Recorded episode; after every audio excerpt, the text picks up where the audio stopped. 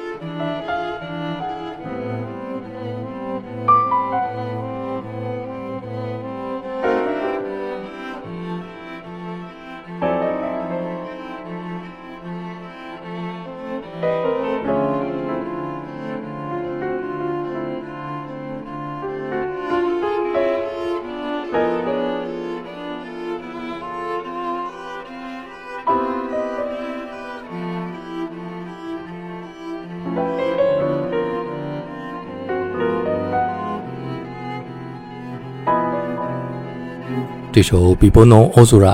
美貌的晴空，最早是出现在坂本龙一1995年的专辑《Smoothie》当中，是坂本龙一为日本黑暗舞蹈创始人土方训遗作的书名改编的舞蹈而创作的音乐。这一首1996年改编的纯器乐作品，在2006年被电影《巴别塔》的导演用在影片当中，获得了巨大的成功。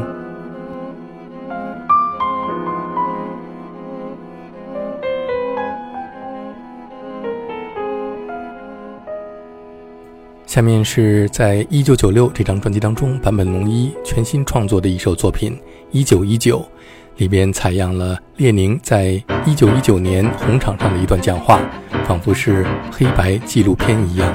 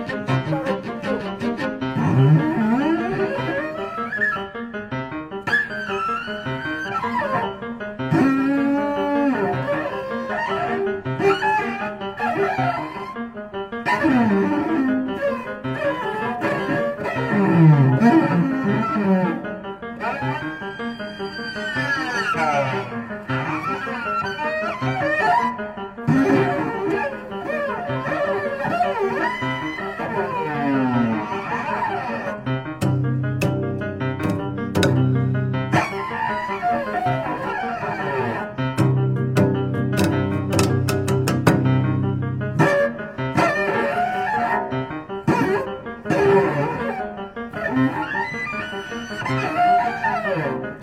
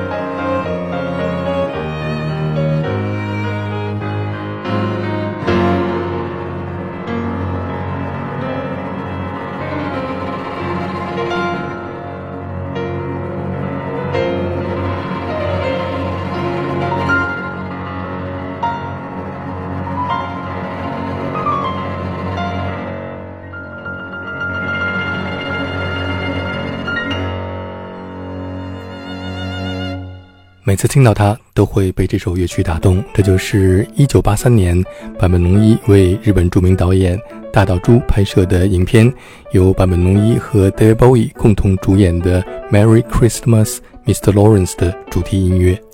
下面这一首是来自坂本龙一1984年推出的个人专辑《音乐图鉴》当中的乐曲《May in Backyard》。一九九六年的八月十号，坂本龙一在北京的保利剧院举行了他在中国的首场音乐会。在音乐会的后台，我第一次采访了坂本龙一。当时我问他这首作品的来历，坂本龙一告诉我，他曾经在他的后院养了三只五月出生的小猫，他分别把它们叫做 M、A 和 Y。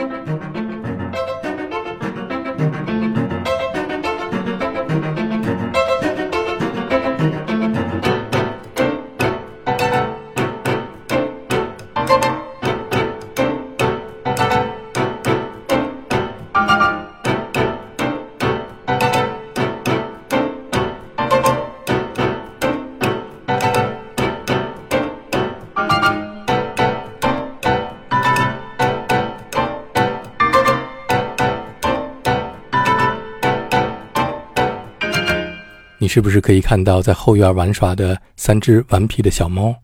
下面我们听到的是，在一九九零年，坂本龙一再次受到意大利导演贝特鲁奇的邀请，为他拍摄的电影《The Sheltering Sky》遮蔽的天空创作的主题音乐。